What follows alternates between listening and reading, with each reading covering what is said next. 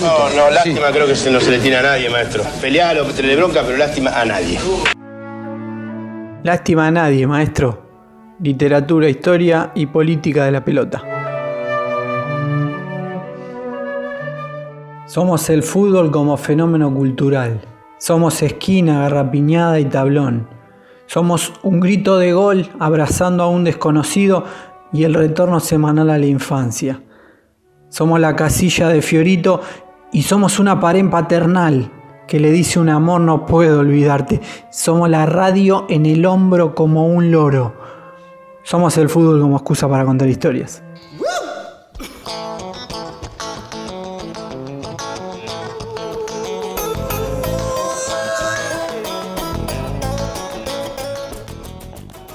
A todos yo le puedo mirar a la cara a un hincha y decirle, ¿de qué club sos vos? De Unión, a vos te hizo un gol. ¿Vos de qué sos? De Colón, a vos te hizo un gol. ¿Vos de qué sos? De Talleres, a vos también. ¿Vos de qué sos? Belgrano, a vos también. Instituto, también. Ahora vamos para Rosario. Rosario sí, Unión también. Ahora vamos para los grandes de acá. Huracán San Lorenzo a los dos. A Boca River a los dos. A Racing Independiente a los dos. A vos de Argentino Junior, a vos no, Motro. A vos no te hice ninguno. Lástima a nadie, maestro. Y vos también, monstruo.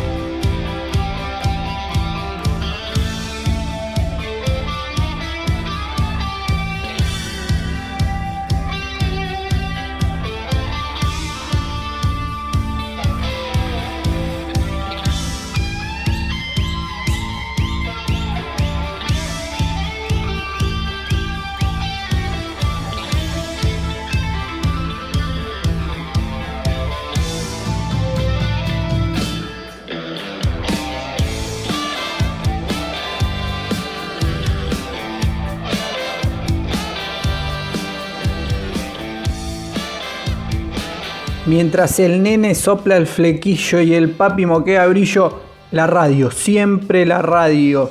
Mi nombre es Lucas Jiménez y les doy la bienvenida a Saber Jugar Sin Pelota, los podcasts de Lástima Nadie Maestro. Historia de fútbol para entender el contexto, dar forma para informar. Hola, soy Juan Domingo Perón. Lástima a nadie, maestro.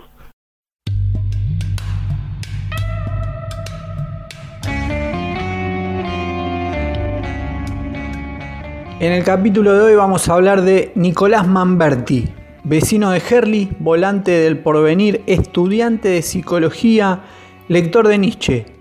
Un barrio distinto, un club distinto, un futbolista distinto. Nicolás Mamberti, filosofía de Herli y zapatos de fútbol. Los clubes son parte activa en la cultura de los barrios. Funcionan como nexo entre personas. Funcionan como espacio recreativo y como resistencia cultural. Los clubes y los barrios, muy de vez en cuando, sucede que se juntan, como Zeus y Almena, y paren un Heracles barrial que se pone al hombro la cultura de esas calles. Hoy salimos a jugar con línea de tres. Herli, El Porvenir y Nicolás Mamberti. Esto es saber jugar sin pelota. Bienvenidos al tren.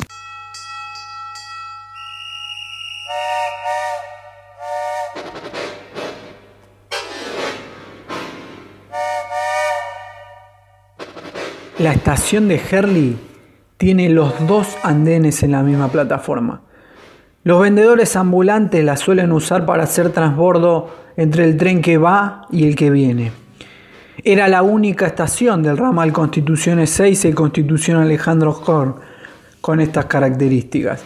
Ahora con el servicio rápido, también Loma de Zamora y Temperley, por ejemplo, tiene la plataforma en el medio.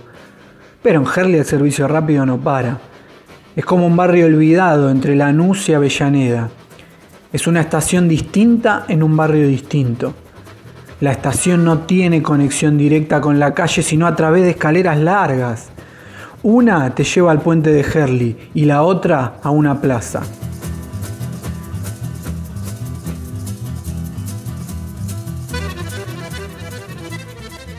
Cuando tomas el tren en Herli rumbo a Plaza Constitución, a tu izquierda te despide la cancha del porvenir, el club del barrio. Entre los tablones de madera El césped te relojea con miedo de que olvides el camino de regreso. Pero la plataforma de la estación de Herley no es lo único que está dividido en dos. Hagamos un poco de historia. Año 1944, sur de la provincia de Buenos Aires. Gobierno de facto de Delmiro Farrell. Se crea el partido 4 de junio en alusión al golpe de Estado de 1943 y se independiza de Avellaneda. Luego de otro golpe de Estado, el de 1955, el partido 4 de junio cambia definitivamente su nombre por Partido de Lanús. Cambiaron los nombres y pasaron golpes de Estado. Ahora, un barrio del partido se mantuvo igual, igual de partido. El barrio de Herley está despedazado por dos partes. Una parte pertenece a Avellaneda y la otra a Lanús. No pertenecer ni a uno ni a otro partido fue forjando una identidad propia en el barrio, ni de Lanús ni de Avellaneda, de Herley, como Ricky Espinosa, líder de Flema y emblema del punk argentino, como la cantante y compositora de tango Eladia Blasquez, o como el guionista y productor Pedro Saborido. En el año 2001 se formalizó el Movimiento por la Autonomía de Herley, que tuvo la iniciativa de que Herley tenga su propia bandera. En 2002 la presentaron oficialmente. La bandera es tricolor, celeste, blanca y negra. Celeste y blanca como la bandera nacional y los colores de Sportivo Herley, que fue el primer equipo de fútbol de la localidad. El negro es para representar a los decanos clubes del barrio. El Porvenir, fundado en 1925, y Villa Modelo, fundado en 1920. En el centro de la bandera hay un ombú depreciado, nombre que llevó lo que hoy es Herley entre 1820 y 1852. El movimiento por la autonomía de Herley en 2005 presentó en la legislatura de la provincia de Buenos Aires el primer proyecto de ley para el reconocimiento del nuevo municipio de Herley, al día de hoy, el proyecto está trabado sin novedades. Escuchemos al futbolista del porvenir y vecino de Herley, Nicolás Manberti, hablar sobre la independencia de su barrio.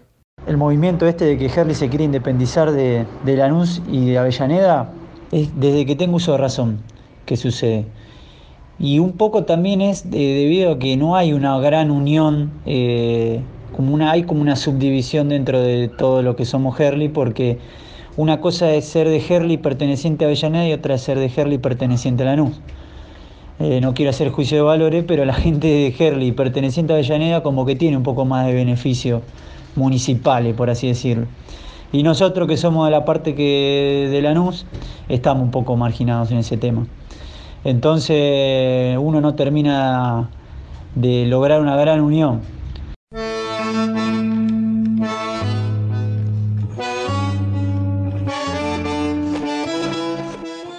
Ese era el volante del porve Nicolás Manberti.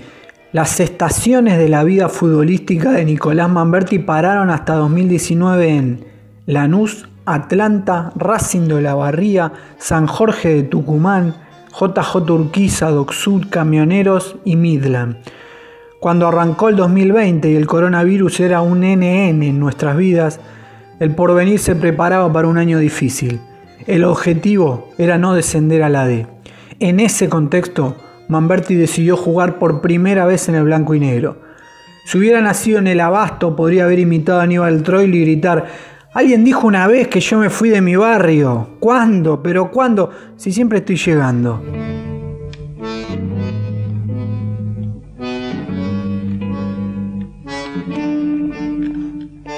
Pero Manberti es de Herley, y en Herley, la banda representativa del barrio es de punk, Flema.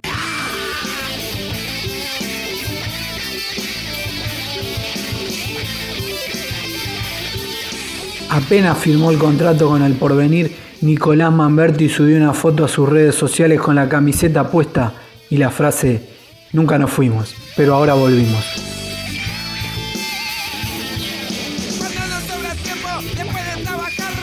Nos. No queremos a nadie no quiere clasificar. Somos de esa gente que nadie quiere abrazar. Nunca nos fuimos, pero ahora volvimos entendiste lo que te dijimos. Nunca nos fuimos, pero ahora volvimos. Porque nunca entendiste lo que te dijimos.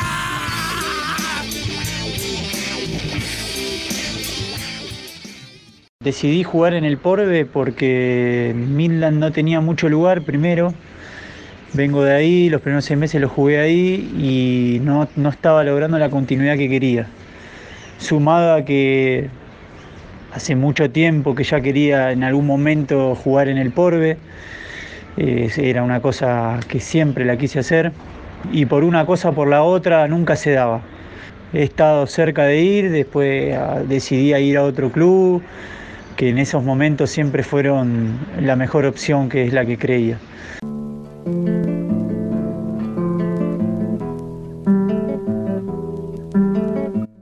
Escuchábamos a Nicolás Manberti que decidió este 2020 defender los colores de su barrio, aunque sea hasta que hubo fútbol, ¿no? En el 2020.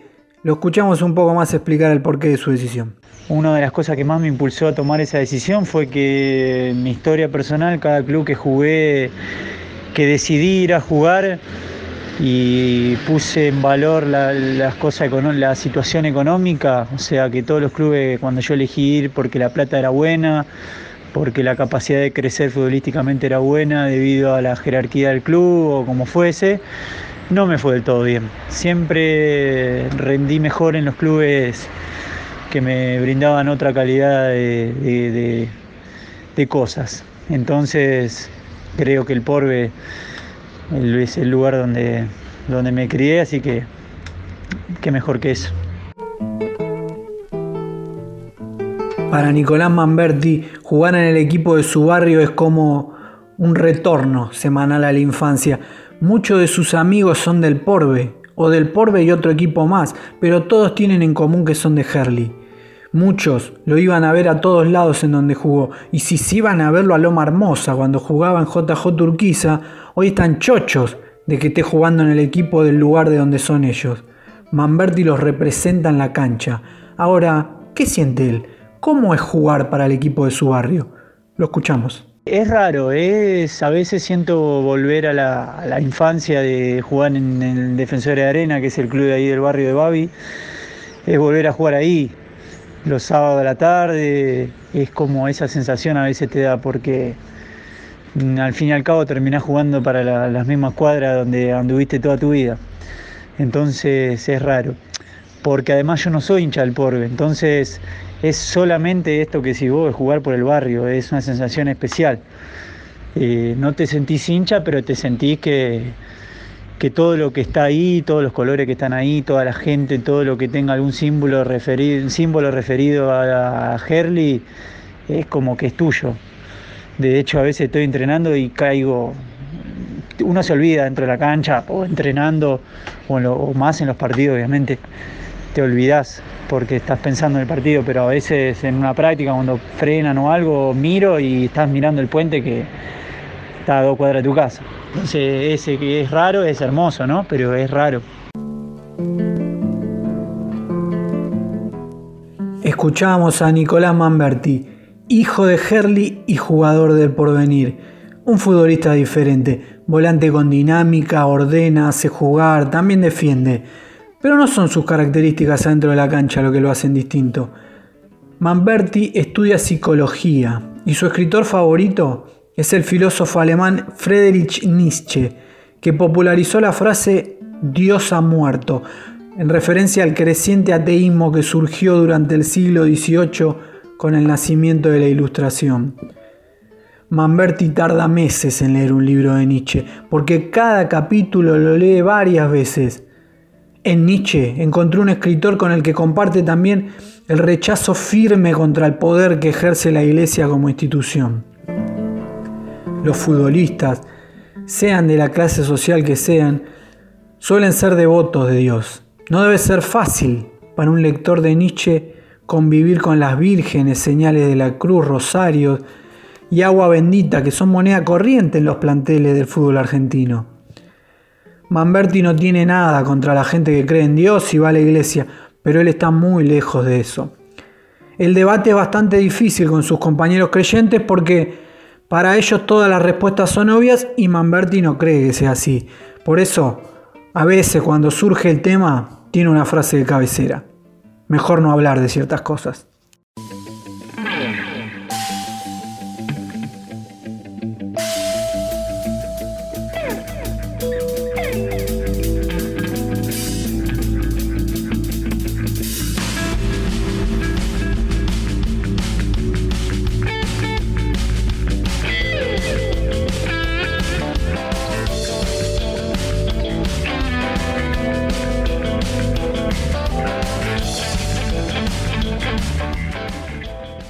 Del disco de la Mississippi Inoxidables, compuesto por 13 temas emblemáticos del rock argentino, rescatamos esta gran versión del clásico de Sumo, mejor no hablar de ciertas cosas. La Mississippi tiene una canción que se llama La balada de Jimmy Herley. Ahí cuenta la historia de Jimmy, un sodero de Herley que era un gran guitarrista. Manberti no tuvo problemas con Jimmy Herley, pero sí con un vecino que vende carbón a dos cuadras de la casa de su mamá. Resulta que el vecino puso en las redes que el equipo del Porbe no tenía alma y Manberti fue a comprar una bolsa de carbón en modo Fabián Vena. El hincha enojado no le dijo nada al vecino futbolista. Maestro, pero usted está muerto, no está muerto. Explíqueme, por favor, se lo pido. Pero estamos hablando como hombres y como seres humanos. No, está, no te va a contestar, pero, pero no te va a contestar. No me va a contestar, es un motor. hermano. Las sucesivas extensiones del aislamiento social obligatorio por la pandemia global del COVID-19 acentuaron los problemas económicos de muchas familias de la zona sur de la provincia de Buenos Aires. Mientras espera una definición sobre la vuelta del fútbol, Nicolás Mamberti sale todas las semanas con su compañera Julieta Carpentieri a hacer ollas populares por el barrio. Reparten platos de guiso, bolsas con alimento, ropa y artículos de limpieza. La movida es totalmente autogestiva y la pueden llevar adelante gracias al aporte de los vecinos y las vecinas de Herley. Comenzaron siendo dos, hoy son cada vez más. El coronavirus generó que el porvenir se terminara salvando del descenso por la suspensión de los torneos. Manberti hubiera preferido conseguir el objetivo en la cancha, pero de alguna manera el objetivo se cumplió. Ahora es momento de ayudar al barrio y a las calles que lo acompañaron toda su vida.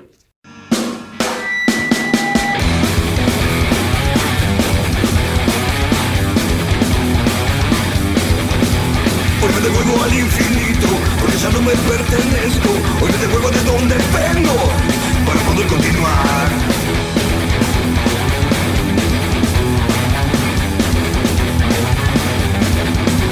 Que lo que dicen esas voces, esas estrellas no hablan, siempre alguien del infinito me llama y todo esto tan tan acá, acá, acá, acá, acá, acá, toda la vida, las mismas calles,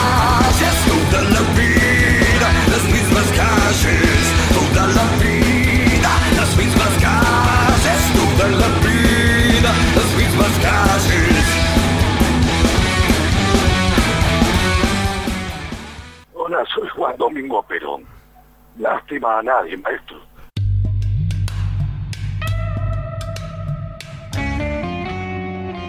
Así llegamos al final de Saber Jugar sin Pelota, los podcasts de Lástima a Nadie Maestro. Mi nombre es Lucas Jiménez. Nos pueden leer en nuestro blog lastimaanadiemaestro.wordpress o seguirnos en nuestras redes sociales. En Facebook somos Lástima Nadie, coma maestro. En Instagram somos Lástima Nadie Maestro, todo junto. O en Twitter, arroba a-lástima. La seguimos la próxima, siempre viajando de estación en estación, en estos momentos sin salir de casa, pero moviendo la mente. No son tiempos de hundir la cabeza, solo en las luces se ven las manos. Chau chau.